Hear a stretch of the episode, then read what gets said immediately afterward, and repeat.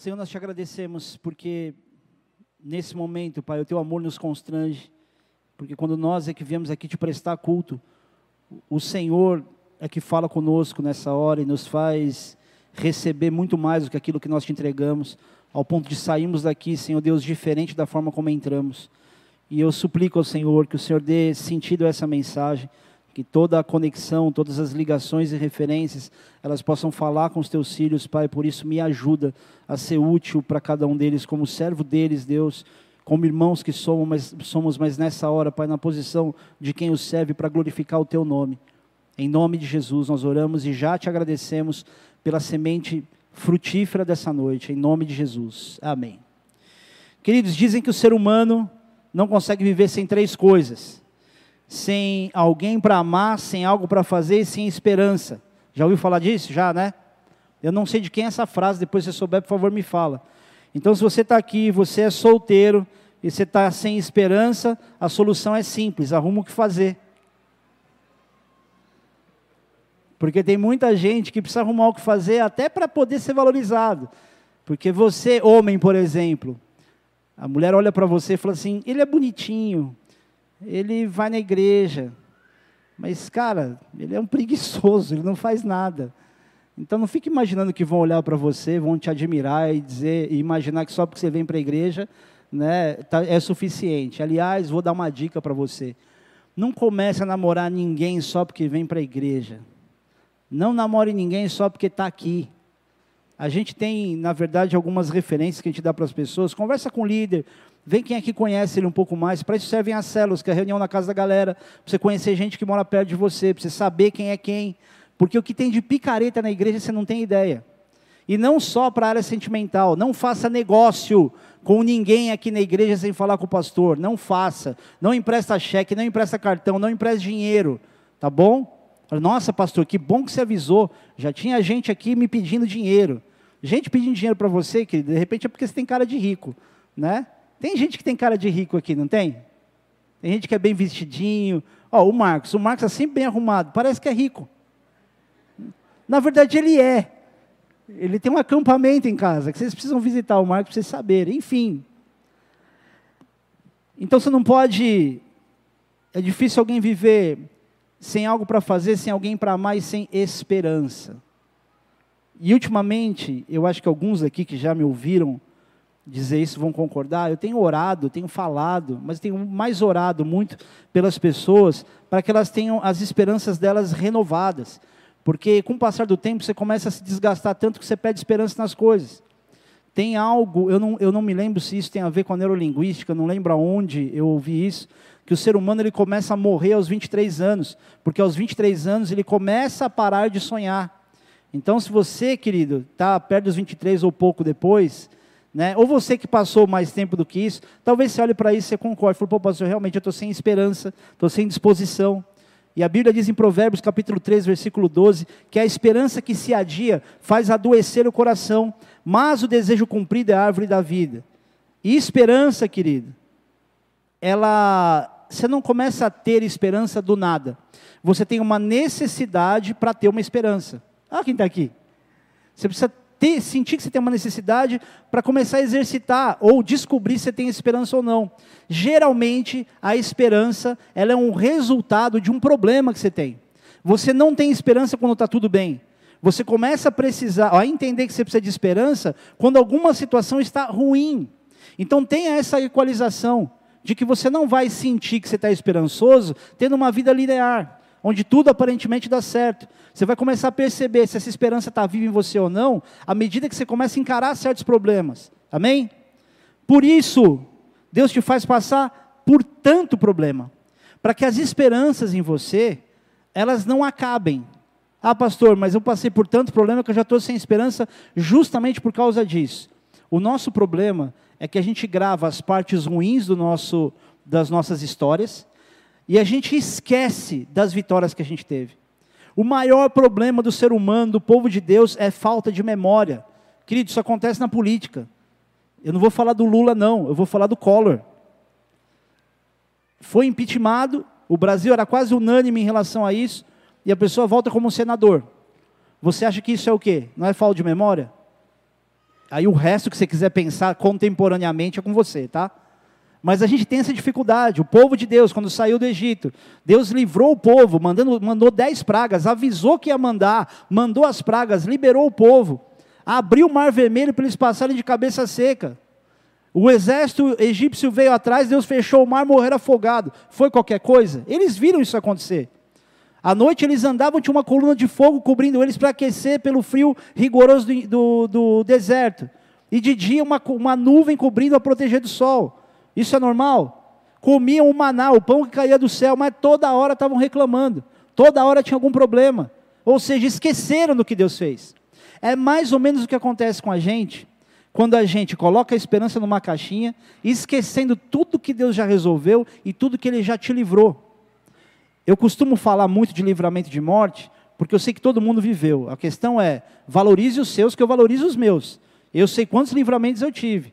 Você consegue se lembrar quantas vezes você falou assim, eu ia morrer nesse dia. Esse dia eu ia morrer. E o que, que você fez com a esperança que foi renovada naquele dia que você praticamente nasceu de novo? A gente esquece disso. Nosso problema geralmente é falta de memória. E se tudo for fácil para você, pode ter certeza que você não vai dar valor a nada. Se Deus apresentar para você tudo em facilidade na tua vida, a primeira coisa que acontece é você se acostumar a pensar que Deus é teu servo. Ah, Deus é bom, Ele abençoa. Querido, é uma questão de relacionamento.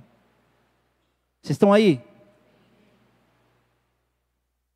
Só que é importante para isso que você também testemunhe as suas vitórias. E vou te falar, eu sinto muita falta de testemunhos. Sinto falta de gente contando, embora a gente tenha tido alguns aqui, alguns muito relacionados à questão da saúde, porque é mais impactante de fato, isso abala a estrutura de alguém. Mas eu sinto muita falta de pessoas reconhecendo a Deus nas outras coisas relativamente mais corriqueiras. Eu sinto falta desse exercício de, de injetar fé no povo através dos bons, dos bons testemunhos. E quando você não testemunha essas vitórias, você vai também ter dificuldade para sentir a esperança se renovando. Então é importante que você testemunhe aquilo que Deus fez com você. E essa, querida, é uma das dificuldades que a igreja tem, a gratidão mais contínua em relação ao que Deus fez. A gente é grato muito no momento, mas depois a gente esquece. E meu pastor diz que a ingratidão ela é pior do que a, que é pior do que a, que a vingança. Porque a vingança você paga o mal com o mal que você recebeu, mas a ingratidão você paga com mal o bem que você recebeu. E quantas vezes a gente não é ingrato a Deus? E não é aquela coisa meio, meio filosófica de dizer, ah, gratidão, gratidão, que tudo é gratidão. Mas a pessoa não exercita a continuidade de uma gratidão. Ela tem uma sensação boa de gratidão, mas a gratidão não gera fruto nenhum nela. O que, que a tua gratidão gera em frutos em você?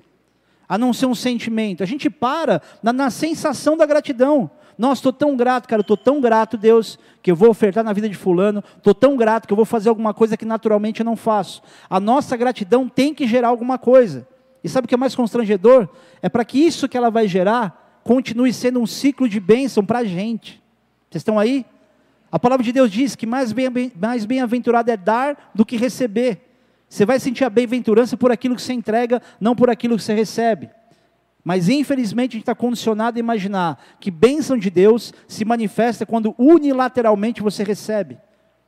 Mas só quando você começa a ser generoso, abençoador, servo das pessoas, é que você percebe que é a tua entrega que te dá a alegria da bênção. Que é, quando, que é quando Deus te abençoa com alguma coisa, que ao invés de você só ficar feliz, você tem a referência de dizer: foi aquilo que eu semeei que fez isso acontecer. Eu lembro de um cara que eu, eu separei uma briga dele com meu irmão na porta de casa, num domingo de manhã. Meu irmão saiu bravo, cuspindo marimbondo.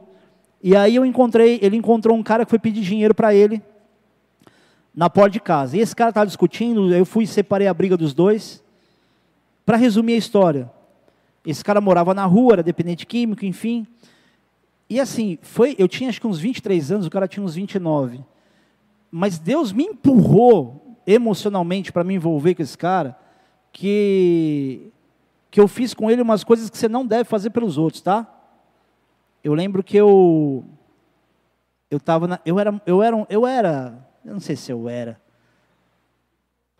Às vezes eu costumo ser um pouco ingênuo.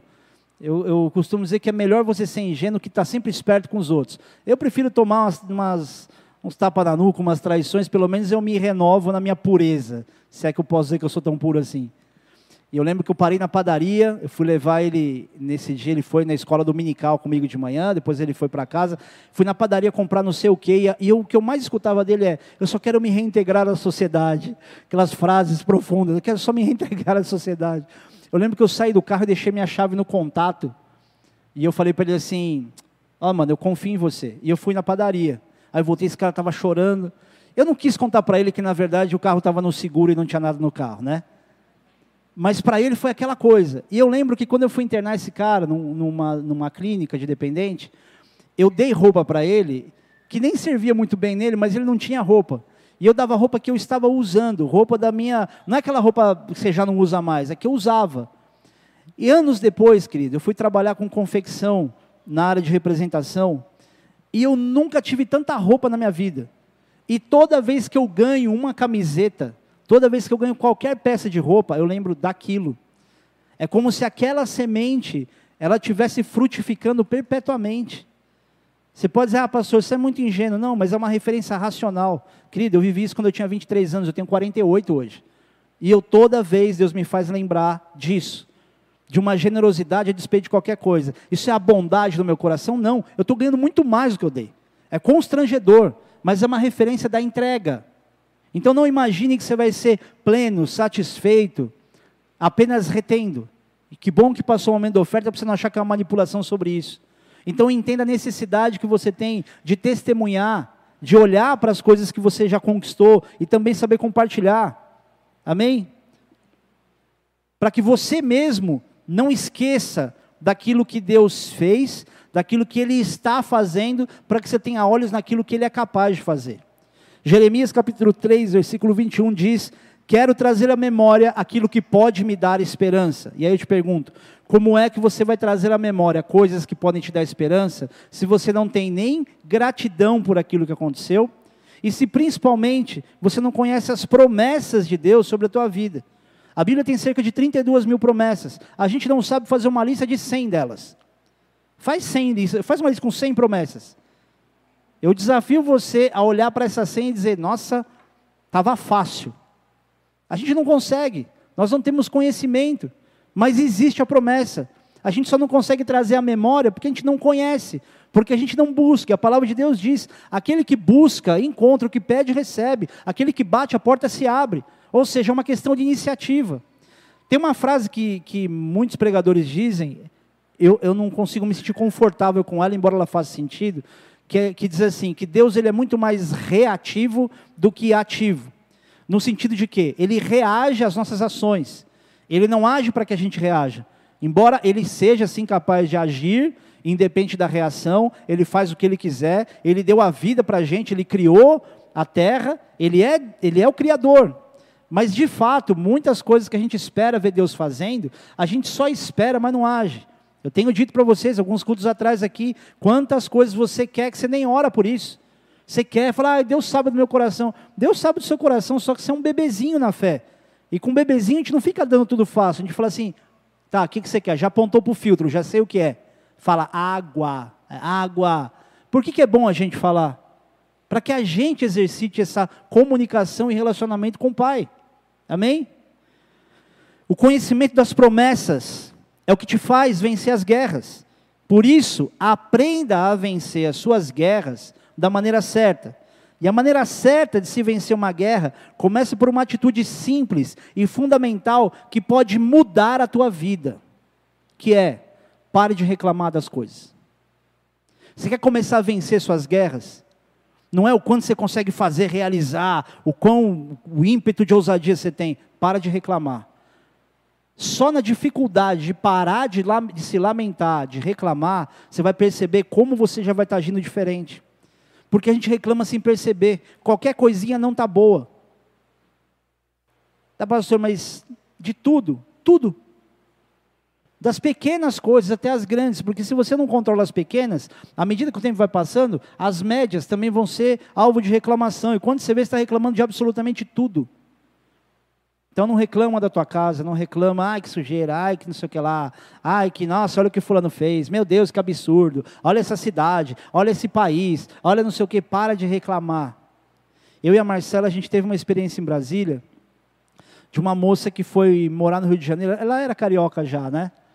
Ela, acho que foi transferida para o Rio de Janeiro, ia voltar para lá, e aí ela foi despedida da igreja, mas assim, ela sempre foi de um nível de pureza constrangedor, uma moça inteligente, tudo. E ela chegava e ela, ela falou tanta coisa boa sobre a igreja que nem a gente estava enxergando. E aí a Marcela comentou, falou assim, como são as coisas, né? Tem gente que só vê as coisas boas da igreja. Ela não tem uma crítica, não tem uma reclamação, nem em cima do púlpito, nem fora dele. Agora, se eu perguntar para você sobre a igreja, sobre pessoas, alguns vão dizer, pastor, não sei nem porque eu estou aqui, viu? Porque olha esse povo crente, vou te falar. Você vai falar isso para mim? Que estou na igreja desde os meus quatro anos de idade, estou há mais de 40 anos na igreja, convivendo com crente, mentiroso, manipulador, falso, super espiritual, que fala tudo aquilo que ele acha que você quer ouvir, só que mal sabe ele que a gente já entendeu a manipulação. Mas isso, graças a Deus, não acontece na igreja de Mogi.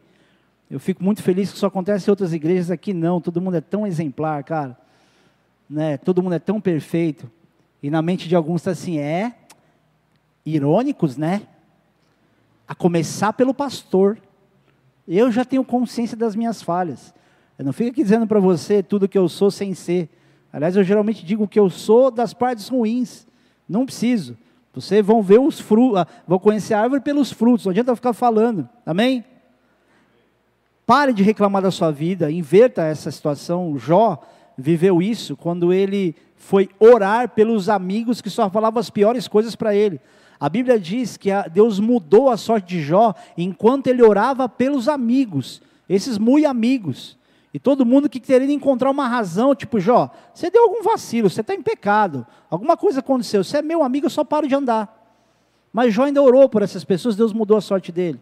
Inverte esses polos para você começar a reagir com as lutas que você está tendo hoje. Amém? Começa verbalmente que seja. Sua guerra nunca vai acabar enquanto a sua mente, querido, for um terreno fértil de mágoa, de autocomiseração, de melindre. Suas guerras não vão mudar enquanto você tiver pena de si mesmo. Enquanto qualquer coisinha que o outro faz, nossa, você ficou, que absurdo, olha o que você fez comigo. Ué, mas você faz muito pior que os outros. Você não vai vencer guerra enquanto você ficar nesse nível de infantilidade, de que tudo é grande demais para você. Ué, e o nosso pecado? Eu, o Boris postou esses dias uma coisa que eu sempre falo. Se você não prestar atenção nas suas condutas, a oração do Pai Nosso se torna uma maldição, uma sentença contra você. Uma oração feita para ser boa perdoa as nossas dívidas, assim como ou da mesma forma que nós perdoamos os nossos devedores. E não está falando de dívida financeira. Está falando de questão de comportamento, de relacionamento. Deus, me perdoa, igual eu perdoo esse miserável pecador, que a minha vontade é matar ele. Se Deus te perdoar igual, que tipo de perdão você vai ter? Se Deus te perdoar igual você perdoou essas pessoas que você está com essa raivinha no coração, o que, que vai acontecer com você? Eu não estou dizendo aqui, querido, para você virar a Madre Teresa de Calcutá gospel, aonde agora você vai ser só flores no seu coração e você anda suspirando e saltitando. Você vai ter raiva, vai ter indignação, vai, mas coloca isso no seu devido lugar e coloca, querido, principalmente não se coloque o sol sobre essa ira, não deixe os dias passarem, não deixa isso se programar, se protelar. Tenha um nível de misericórdia pelas pessoas que você espera que Deus tenha com você e Ele tem tido. Isso não é uma bondade ingênua, isso é uma, isso é uma reação inteligente. Você perdoa as pessoas e força o teu coração a discernir esse perdão para que você esteja liberado. Tem bênçãos, tem coisas que não acontecem se não houver concordância de perdão, de liberação. E isso não é palavra mágica de pastor.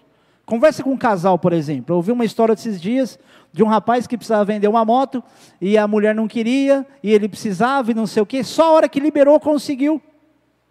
Eu com a minha esposa, um monte de coisa que eu tipo fico empacado, enquanto ela não me abençoa, esquece. E eu sou o pastor dela.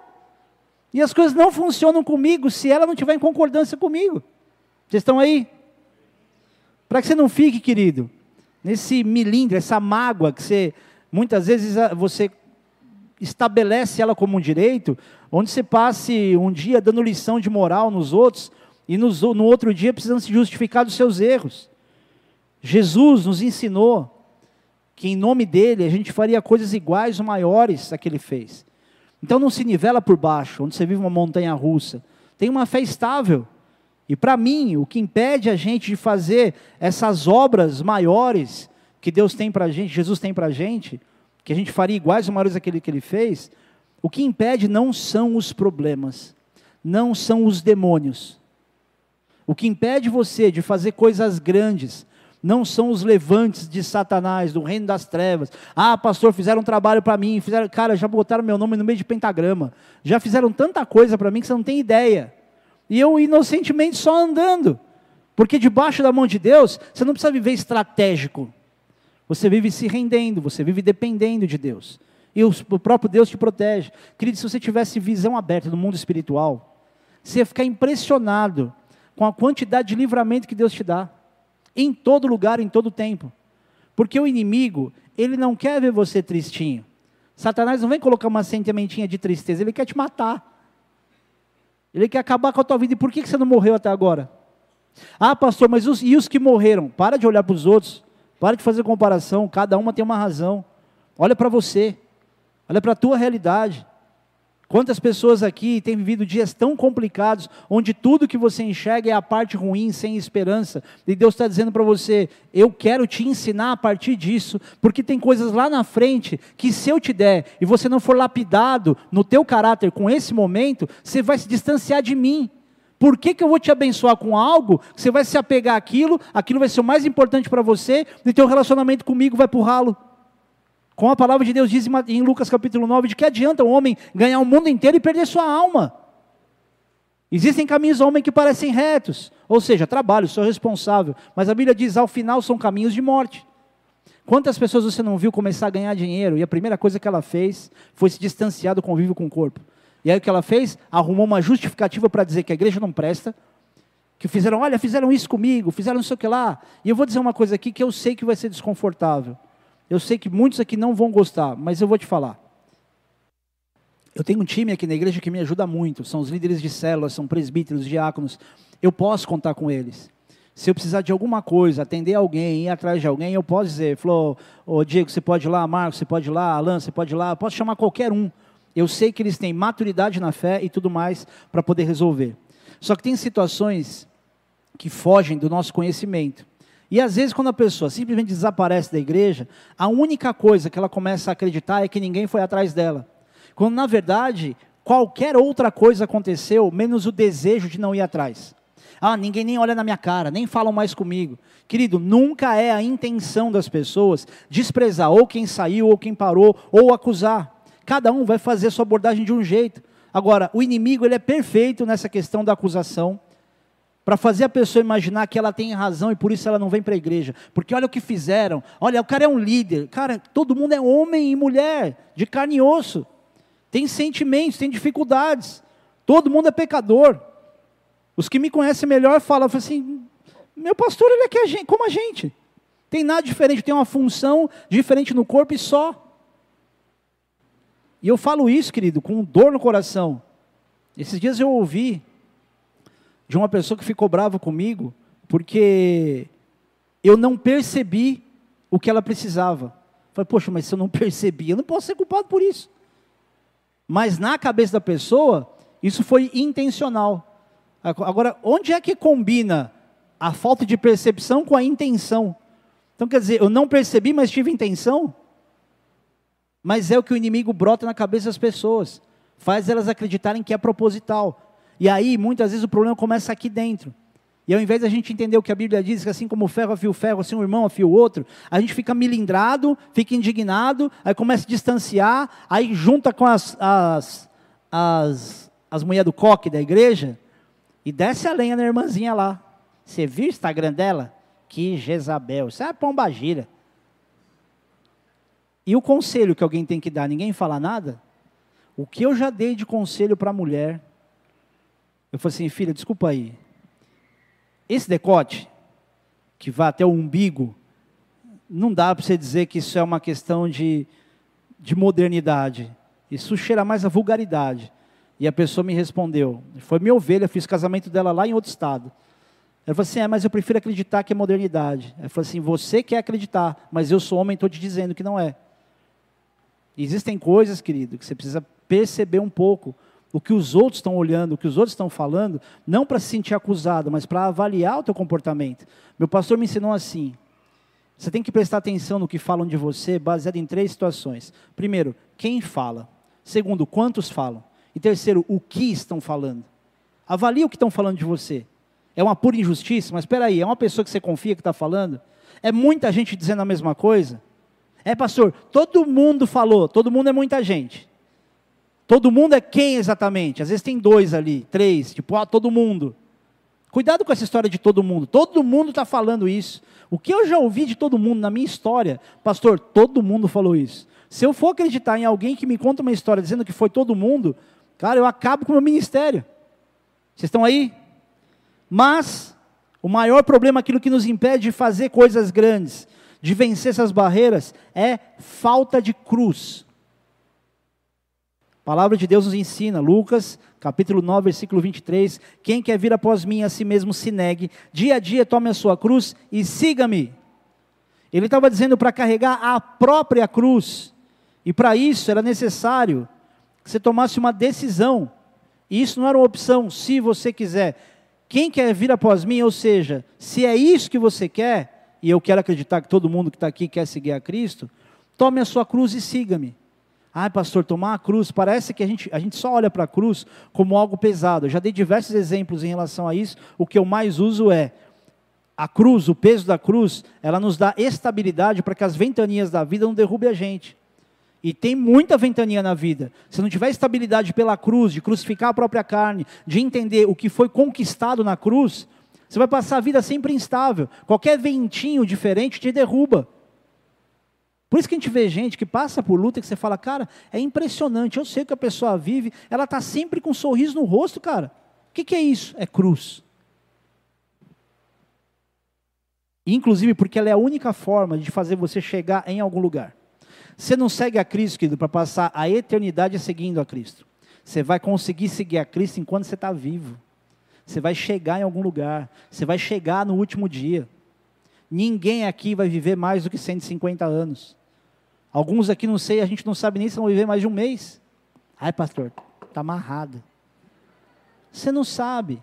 A palavra de Deus diz: quem é que tem condição de acrescentar um côvado à sua vida? Uma medida de um dia, horas? Ninguém tem condição. É enquanto você está vivo, a tua cruz é só enquanto você está vivo. Ao final, no último dia, você tem a vida eterna, para nunca mais carregar peso na tua vida, para nunca mais ter que se preocupar com nada. Porque o lugar que Deus preparou para você é um lugar onde a tristeza não entra, a dor não entra, a decepção não entra. As ruas são feitas de ouro, aquilo que é material é impressionante. Eu consigo acreditar que as comidas do céu vão ser as melhores. O cara está no processo de emagrecimento falando de comida. Você vê, está na luta que a gente passa a cruz que a gente carrega.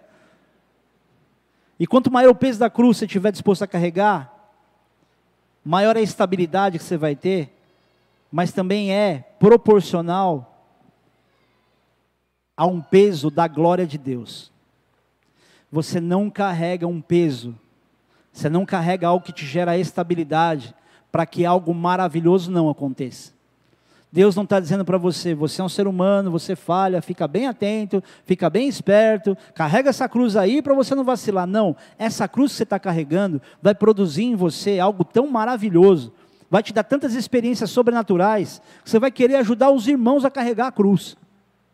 Você vai querer ser o Simão Sirineu. Falar, onde alguém tem alguma coisa, quero carregar a cruz desse cara, quero andar comigo, porque eu sei o que carregar a cruz realmente resulta. Então, se você for inteligente, você vai entender que uma coisa é o peso que você aceita, que o inimigo coloca em você através do pecado, da acusação, de escolhas que Deus não participa. Uma coisa é você aceitar, é, vou ter que, né, fiz tal besteira, agora está assim, né? Pois é, tem que aguentar isso.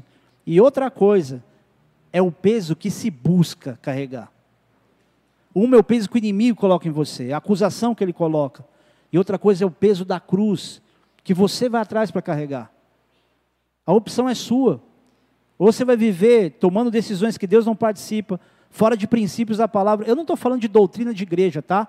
Porque tem igrejas diversas, cada uma pensa de um jeito. Tem igreja que você pode beber, tem outra como a gente aqui, que cresceu com dependente químico e entendeu o que um bombom de licor é capaz de fazer. Cada caso um caso. Você sabe a cruz que você está disposto a carregar. Agora, uma coisa eu te garanto: quanto maior as tuas renúncias, maiores serão as tuas recompensas, e não há nenhuma renúncia que fique sem recompensa. A palavra de Deus diz: o meio pelo qual esse peso de glória vem Segunda carta de Paulo aos Coríntios, deixa eu ler na minha Bíblia aqui, capítulo 4, a partir do versículo 7. Diz o seguinte: Temos, porém, este tesouro em vasos de barro, para que a excelência do poder seja de Deus e não de nós. Em tudo somos atribulados, porém não angustiados, perplexos, porém não desanimados, perseguidos, porém não desamparados, abatidos, porém não destruídos, levando sempre no corpo o morrer de Jesus, para que também a sua vida se manifeste em nosso corpo. Porque nós que vivemos, nós que vivemos, somos sempre entregues, sempre entregues à morte por causa de Jesus, para que também a vida de Jesus se manifeste em nossa carne mortal. De, ó, olha esse texto como é profundo a vida de Jesus se manifeste numa carne mortal. Tenta entender a profundidade disso. Vida que se manifesta na carne é algo muito maior do que uma mera sensação. Amém? Onde a gente estava? Versículo 12. De modo que em nós opera a morte, mas em vós a vida. Tendo, porém, o mesmo espírito da fé, como está escrito: Eu criei, por isso é que falei. Também nós cremos, por isso também falamos. Sabendo que aquele que ressuscitou o Senhor Jesus também nos ressuscitará com Jesus e nos apresentará convosco. Porque todas as coisas existem por amor de vós, para que a graça, multiplicando-se, torne abundante as ações de graças, por meio de muitos para a glória de Deus. Por isso não desanimamos, pelo contrário, mesmo que o nosso, homem exterior se corrompa, contudo, o nosso homem interior se renova de dia em dia, porque a nossa leve e momentânea tribulação produz para nós eterno peso de glória acima de toda comparação, não atentando nós nas coisas que se veem, mas nas que se não veem, porque as que se veem são temporais e as que se não veem são eternas. Esse texto, eu amo esse texto, ele é muito interessante a visão de Paulo ele olhava para a eternidade, acho que como ninguém era capaz de olhar. Para ele escrever um texto como esse, um nível de profundidade como esse, sabendo o quanto as coisas iam naturalmente se renovar se a gente tivesse em Cristo, é porque ele estava experimentando isso, ele não estava contando uma história que ele não estava vivendo. E a gente olha muito para, a gente vive muito por aquilo que a gente vê. Querido, isso por um lado é maravilhoso, esse problemão que você está vendo aí, ele é temporal, ele vai passar. E aquilo que você não está vendo é que é eterno. Você não está vendo as coisas eternas que Deus está preparando para você. Não é à toa que a palavra de Deus também diz: nem olhos viram, nem ouvidos ouviram, nem jamais penetrou em coração humano o que Deus tem preparado para aqueles que o amam. Você não tem ideia. Esse texto, isso que eu acabei de falar sobre o que nem olhos viram, é, tem muita referência com a eternidade, mas ele é muito facilmente encaixado com a realidade da terra. Tem coisa que Deus preparou para você que você não tem ideia do que é. Não entrou no teu coração, você não experimentou ainda. E além disso, tem a eternidade. Deus quer te fazer feliz aqui, tendo uma vida que tenha sentido, mesmo no sofrimento, e ainda te dar uma vida eterna que você nunca saberia como chegar lá. E sabe o que é interessante? Jesus podia ter falado algo semelhante, ou, ou qualquer um dos doze que andaram visivelmente com Jesus poderiam ter escrito isso. Mas foi Paulo. O cara que não andou com Jesus, que não viu Jesus sendo aquele que ia conduzindo e fazendo os milagres. Paulo não foi esse cara que foi amparado. O pouco tempo de amparo que ele teve foi de Barnabé, nas primeiras viagens missionárias. Mas foi rápido. E a profundidade desse cara veio por experiências individuais. E aí, querido, desculpa te falar. Você não pode depender do pastor para crescer mais do que você está crescendo. Você não pode olhar para a igreja, olhar para mim e dizer, não, é que eu não tenho, ninguém me discipulou, por isso que eu não cresci. É porque o pastor não me acompanhou, por isso que eu não cresci. Que eu cresci com o meu pastor por muito tempo, num nível de relacionamento tão de irmão, que eu demorei para aprender que a função dele era paternal na minha vida. E quando a gente foi enviado para Brasília, eu falei, cara, agora eu não vou pegar a palavra de ninguém. Agora sou eu que vou ter que alimentar o povo, e agora? Mas foi a melhor coisa que Deus fez para mim, por um crescimento. Querido, não fique imaginando que tudo que você tem para receber cabe num culto de domingo, onde você senta aqui, escuta o pastor falar uma palavra que faz sentido para você, você fala, pula, palavra de Deus, que maravilha, que bênção. Não se conforme com o que você está recebendo aqui em duas horas de culto. Não se conforme com uma oração de um pastor, porque quem te dá acesso ao Senhor é Jesus. O Espírito Santo, ele não está preso aqui no meu bolso, fala assim, não, para esse aqui você pode ir, Espírito Santo. Ah, esse aqui merece, esse aqui não merece. Não é o julgamento do pastor é para todo aquele que busca, para quem quer, para quem olha para o seu problema e sabe que o pastor não vai resolver o seu problema. E eu não estou falando isso para me abster de resolver problemas, porque o que a gente mais faz na vida é resolver problema. A gente respira resolver problema, full time, o tempo todo.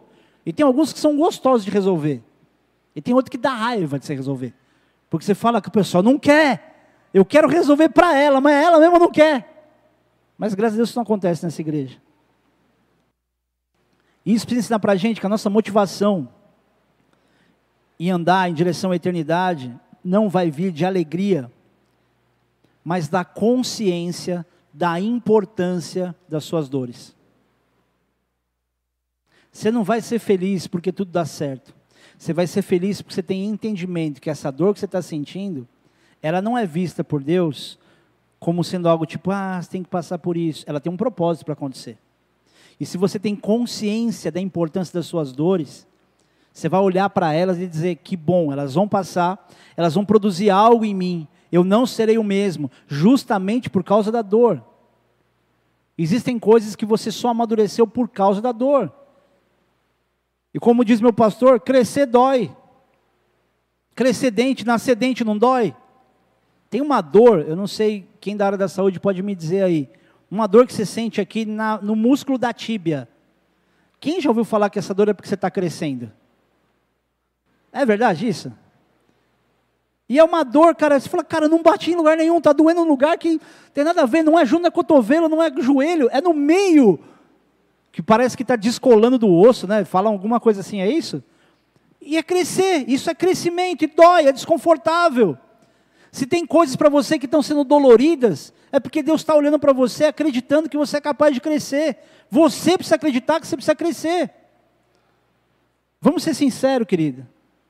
A gente tem vontade de ser adolescente a vida inteira. A gente tem vontade de se vestir assim, pelo menos, né? Eu posso falar por mim. Andar de bermuda era o que eu mais fazia em Brasília. Os caras olhavam para mim, esse aqui é o pastor da Bola de Neve? Tinha que ser.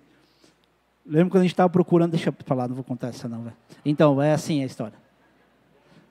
A gente estava procurando um prédio e tinha algumas pessoas que começaram a conhecer a gente. Falei assim, meu, cara, por que vocês não fazem o chão de areia?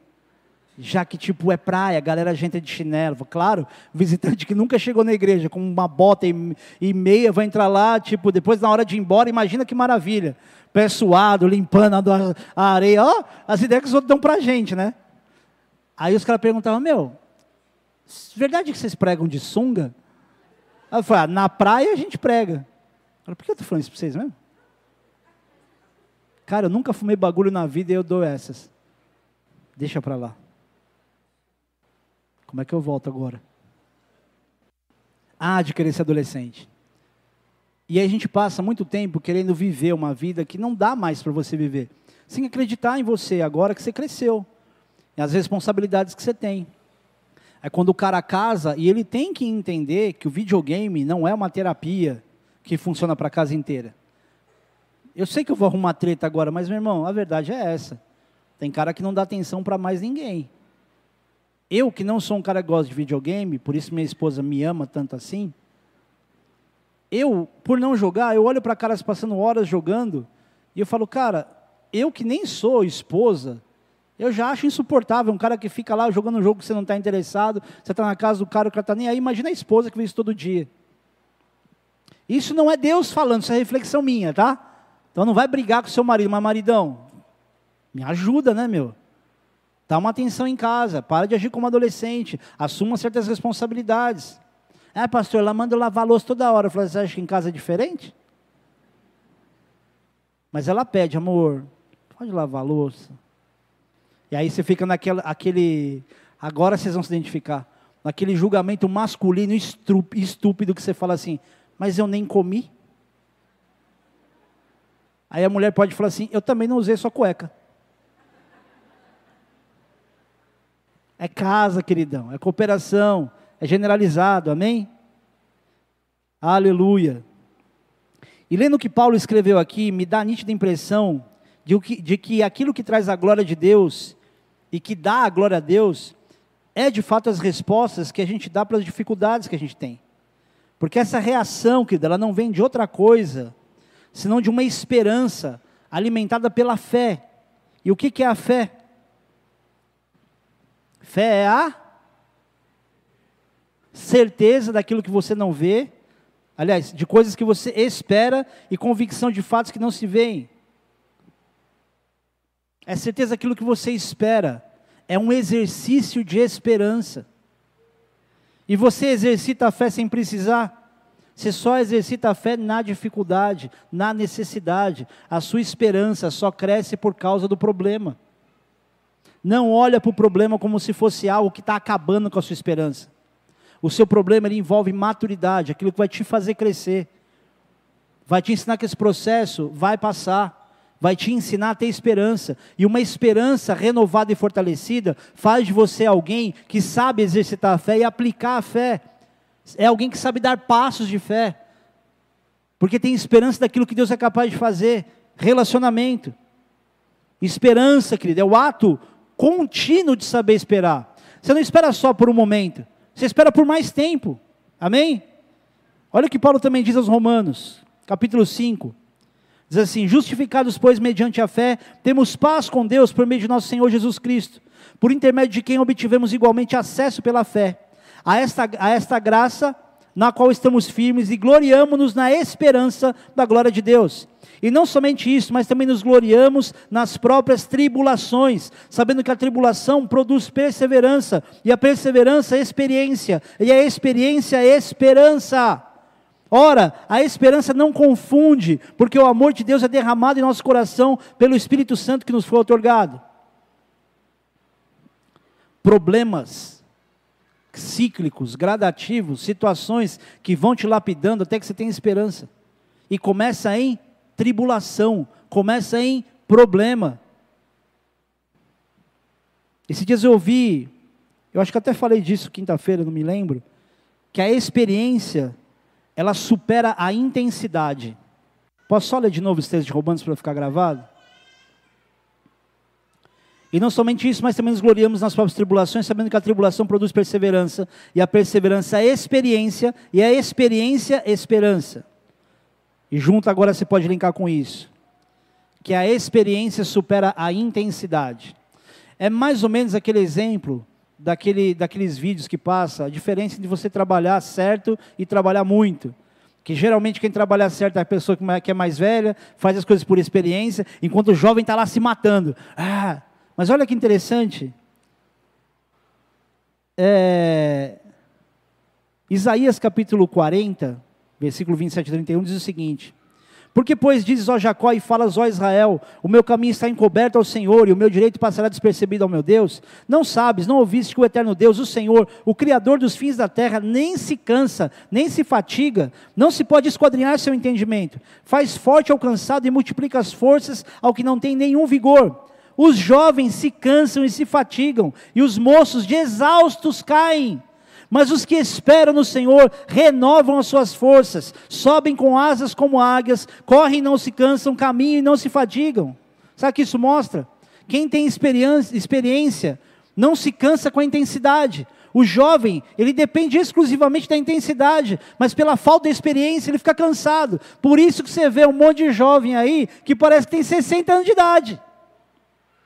Que é ranzinza, preguiçoso, rabugento.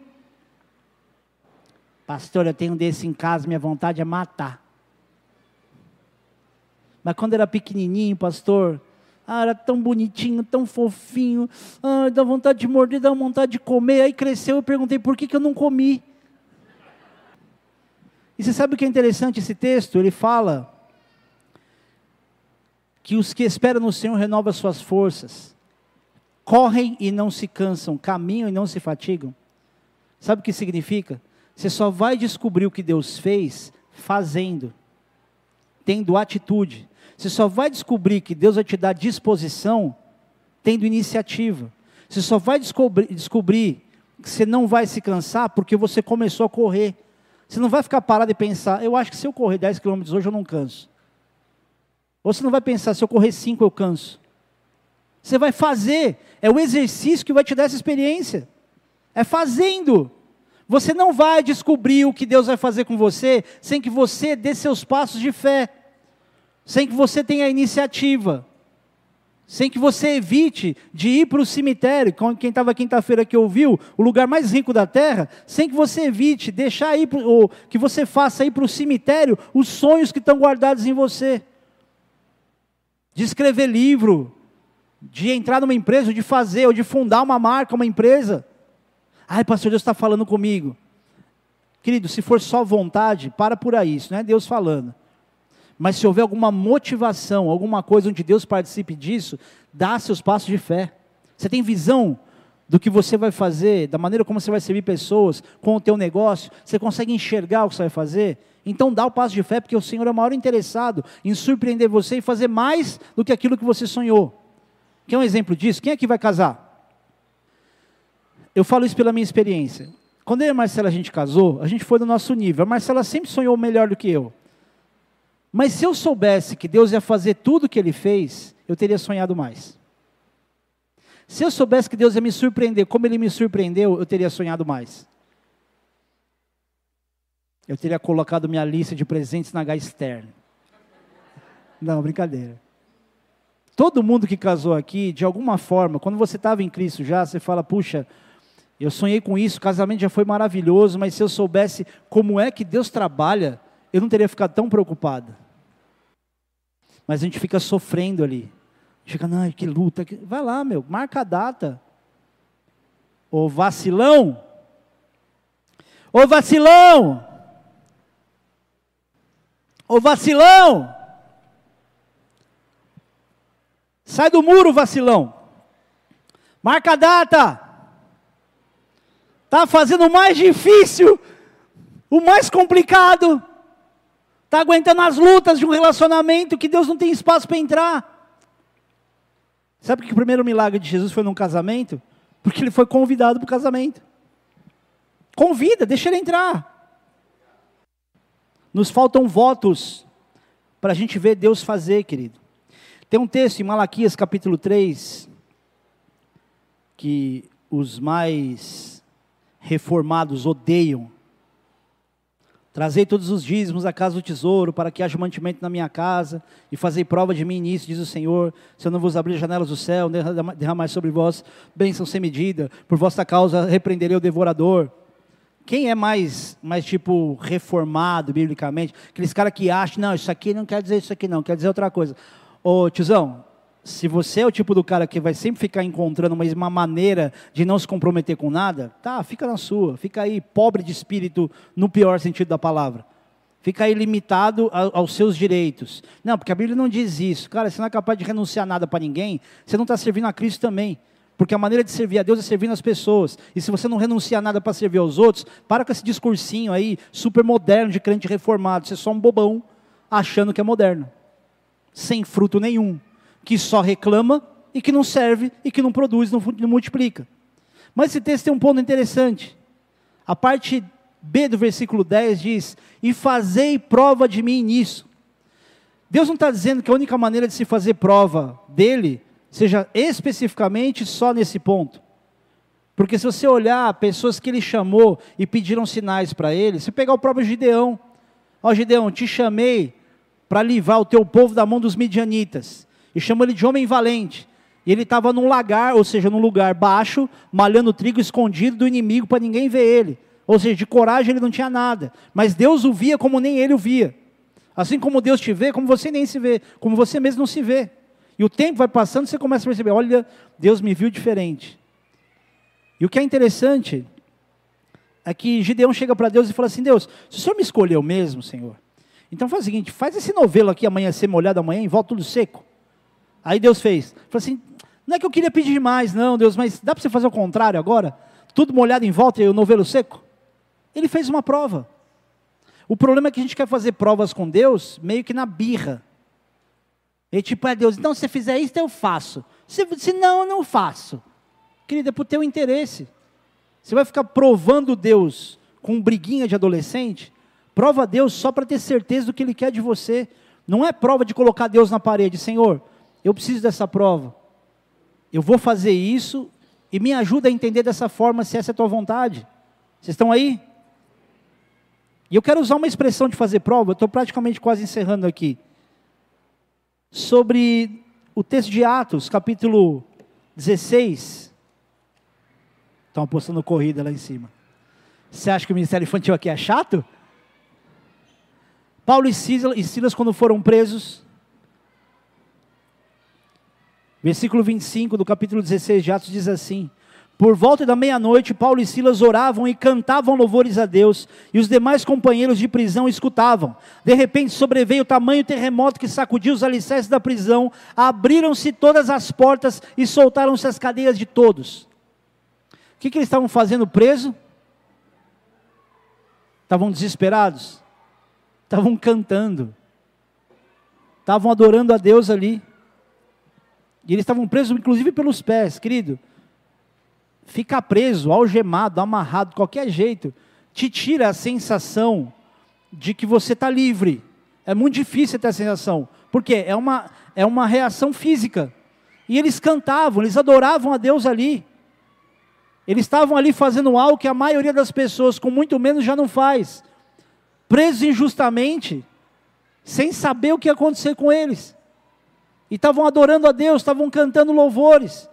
E aí veio um terremoto que abriu a cadeia de todo mundo. Se você olha a continuidade da história, você vê o carcereiro desesperado. Tipo, meu, tô frito, fugiu todo mundo, vou morrer. Vou pagar com a vida aqui, não ter conseguido segurar todo mundo na cadeia. E Paulo falou: não, calma, fica tranquilo, a gente está aqui. O que aconteceu depois? Foram pregar para a família inteira do carcereiro, foi todo mundo salvo. Depois eles foram liberados. Sabe o que isso ensina? Que a bênção, as liberações, elas não vão ficar vindo para você antes de servir.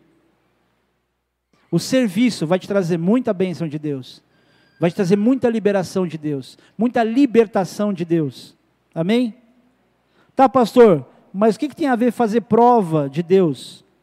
É que aquilo que sugere intervenção de Deus em qualquer situação é a motivação com a qual a gente insere Deus em algo. Nesse caso de Paulo e Silas, eles não louvaram a Deus para que algo acontecesse.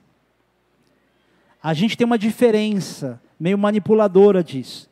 A gente faz algo com Deus, muitas vezes para Deus, para que algo aconteça, que é um erro grave, jejum. A gente fica imaginando que a gente vai fazer jejum para que algo aconteça. Não, eu vou jejuar porque aí Deus vai fazer isso. Não, que do jejum vem para afinar a tua comunicação, tua sensibilidade com a voz do Espírito Santo. Senão todo mundo faria uma greve de fome e resolver o problema. Fiz jejum, ó Senhor, fiz jejum. Você acha mesmo que Deus vai deixar você fazer um jejum e vai ser obrigado a dar alguma coisa que vai fazer mal para você depois? Porque tem gente que acha, querido, que o jejum, por si só, é uma atitude tão espiritual que Deus é como se você estivesse obrigando Deus a responder do jeito que você quer. Você só vai ouvir a Deus melhor, discernir a voz de Deus melhor. Você vai fazer jejum para se relacionar com Deus melhor, matando mais a sua carne. E querido, fazer jejum não é parar de comer só. É substituir o teu tempo de alimentar a carne por um tempo de devocional. E isso é individual. Amém? E Deus não vai satisfazer, querido, pessoas imediatistas, que estão sempre esperando uma bênção de Deus para resolver a vida com essa bênção e dar rumo à própria vida. Então não imagine que Deus vai resolver um problema seu sem antes te ensinar alguma coisa. Então quanto mais pronto você tiver para ouvir a voz de Deus, melhor vai ser a resolução do teu problema. Melhor vai ser a forma como a esperança do Senhor vai te alimentar. Você daqui a pouco, depois dessa ceia, você vai para sua casa. E quando você chegar lá, você pode ter duas opções de comportamento. Ou você vai se preocupar com os problemas importantes que tem que resolver amanhã, ou você vai ter expectativa no que Deus vai fazer por causa da tua comunicação com Ele, pelo quanto você apresentou as tuas causas a Deus. Eu sempre conto uma experiência pontual que eu tive aqui uma vez, estava com um monte de conta atrasada em casa, eu tava, era um domingo à tarde e eu estava fazendo a mensagem preocupado com a conta. Eu falei, cara, Deus, eu não posso me concentrar na palavra, uma preocupação como essa, eu vou resolver esse problema. Peguei todas as contas, eu fiz uma coisa que eu falei para um cara lá em Brasília fazer, ele devia na época 120 mil reais, ele era um agente de turismo, ele fez uma, uma viagem que deu errado, ficou com prejuízo, enfim. Eu falei assim, fulano, escreve tudo o que você tem, coloca essa lista diante de Deus totalmente detalhada, porque a hora que Deus resolver, você vai ver que Ele resolveu exatamente do jeito que você fez. E eu lembro exatamente, eu coloquei as minhas contas todas, juntando as pequenas ali, eram contas relativamente pequenas, deu 700 reais. No dia seguinte, era a hora do almoço, eu recebi duas ofertas de exatamente de pessoas diferentes, que deu 700 reais. O que, que eu fiz? Fui para o shopping gastar, brincadeira. Paguei as minhas contas. Então entenda que Deus vai resolver seu problema? Vai. Mas você vai cumprir a tua parte. Porque Ele sempre cumpre a dele. A Bíblia diz que ainda que a gente seja infiel, ele permanece fiel. Só que esse relacionamento de infidelidade não vai te fazer experimentar a fidelidade de Deus constantemente. Agora, seja fiel no pouco, não com a estratégia de ser colocado sobre o muito.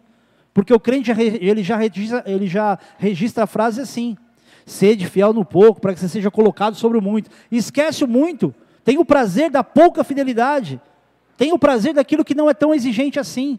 Faz o que é pouco, faz o pequeno.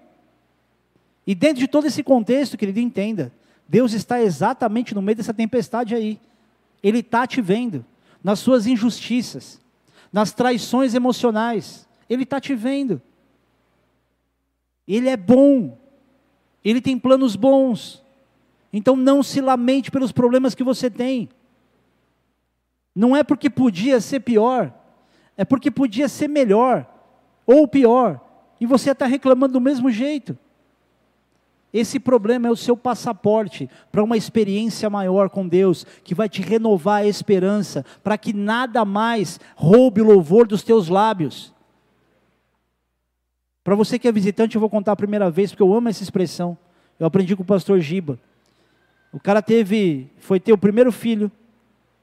O filho dele nasceu, ou filha, na verdade, nasceu com o cérebro para fora do crânio. Na verdade, não sei se a expressão é nasceu, porque estava morto o feto. E eu fui para o hospital, estava lá o apóstolo Rina, a pastora Priscila e o irmão dele. Ah, cadê o Giba? Ah, tá lá. A hora que ele saiu, deu um abraço, ele falou assim: oh, Foquinha, espera só um pouquinho, eu vou só cumprimentar um casal ali que teve gêmeos. O cara tinha acabado de perder a filha. E ele estava preocupado em cumprimentar o outro casal que teve gêmeos. Ele sem nenhuma e o outro com dois. Quando ele voltou, ele me deu a aula da vida. Ele falou assim: Foca, se o inimigo pensa que ele vai roubar o louvor dos meus lábios, ele está muito enganado. E a gente, por muito menos, a gente já acha que o mundo acabou. A gente já acha que já era, a gente perde a esperança. O fato de você estar tá vivo aqui hoje, depois de tudo que você viveu, tem que ser suficiente para você renovar a esperança. Deus tirou você da sua casa hoje para falar com você como um pai fala a um filho, provando para você pela própria palavra, pelas promessas dele, por aquilo que Paulo aprendeu e ensinou para você que o que você está passando é uma leve e momentânea tribulação que vai produzir um eterno peso de glória. E eu sou incapaz de discernir a profundidade em detalhes do que é esse eterno peso de glória. Por mais que eu queira te explicar, humanamente é impossível que um homem diga exatamente o que é isso, porque a multiforme graça de Deus não cabe na nossa caixinha de dizer é assim que Deus abençoa. Porque pode ser uma bênção maravilhosa para mim, pode não ser para você. Feche os teus olhos por um instante. E saiba que Deus está te vendo aqui. O Senhor está te assistindo. Os anjos do Senhor estão prontos aqui para ouvir as suas orações, para trabalhar em teu favor. Hoje pode ser um dia que vai desencadear muitas vitórias, mas isso depende do quanto você é capaz de colocar o teu coração e a tua esperança no Senhor. Isso não é competência, isso é rendição. Não é o quão forte você é, mas o quanto você é capaz de se render diante de Deus e dizer: Senhor, eu tentei do meu jeito, eu me esforcei do meu jeito, eu fiz só o que eu queria, agora eu quero saber o que o Senhor quer. Se o Senhor tem um plano melhor do que o meu, é exatamente isso que eu quero experimentar. E Deus tem um plano melhor do que o seu. Ele te trouxe aqui para que você pudesse experimentar grandes mudanças, transformações, que não se relacionam e não se limitam à doutrina de uma igreja. Deus não quer engessar em você e dizer, você vai ser evangélico agora, você vai ser dessa igreja agora. Isso é muito pobre comparado à grandeza do que Deus quer que você experimente. E talvez hajam pessoas aqui que não tenham tido ainda a oportunidade de confessar Jesus como teu único Senhor e Salvador. E eu quero te ajudar nisso. Eu quero te ajudar a fazer a oração mais importante da sua vida. Se você está aqui e não confessou Jesus, só quero que você repita uma oração comigo aonde você está. Se você estiver em casa, nessa hora, o Senhor está aí também. Ele não está preso nesse prédio. Ele é onipresente. O Espírito Santo de Deus está na tua sala, no teu quarto, dentro do teu carro. Então confessa Jesus como teu Senhor e Salvador. Só repete essa oração comigo. Diz assim: Jesus, me perdoa por todos os meus pecados. Nesse momento, mesmo sem entender tudo, sem conhecer toda a tua palavra, eu simplesmente me rendo e abro o meu coração e convido o teu Espírito Santo para entrar e fazer morada em mim. Espírito Santo, me lava os meus sentimentos, o meu entendimento, me enche da tua presença, porque a partir de agora a minha vida é tua. Me conduz, Senhor, para os planos que o Senhor tem para mim, porque a partir de agora, Jesus Cristo, o mesmo que morreu naquela cruz, mas ressuscitou ao terceiro dia, é o meu único e suficiente Senhor e Salvador. Amém. Pai amado, eu oro por cada um desses que nessa simples oração, mas muito sincera e profunda, começam a ter as primeiras experiências com o Senhor. A experiência, Senhor Deus, do renovo da esperança, do alívio, Senhor Deus, da cura, do perdão, da restauração. Mostra, Pai, aos teus filhos que aqui estão, que o Senhor tem muito mais a fazer além do que eles já estão vivendo agora, para que eles não desistam, para que eles não esmoreçam, para que eles entendam, Jesus, que o Senhor é o único caminho, é a única verdade, e o Senhor é a vida, e ninguém vai ao Pai se não for através do Senhor. Que te conheçam, Pai, não como aquele que dá ordens e dá broncas, não como aquele que castiga, mas como o Pai que socorre, que renova, que restaura, que direciona, que protege, que conduz, que nos acompanha até os nossos últimos dias nessa terra. E depois disso, Senhor Deus, viveremos contigo eternamente. Que te conheçam, Pai, além da religião, além daquilo que o pastor pode falar. Que te conheçam como o Senhor quer se revelar. Em nome de Jesus. Amém.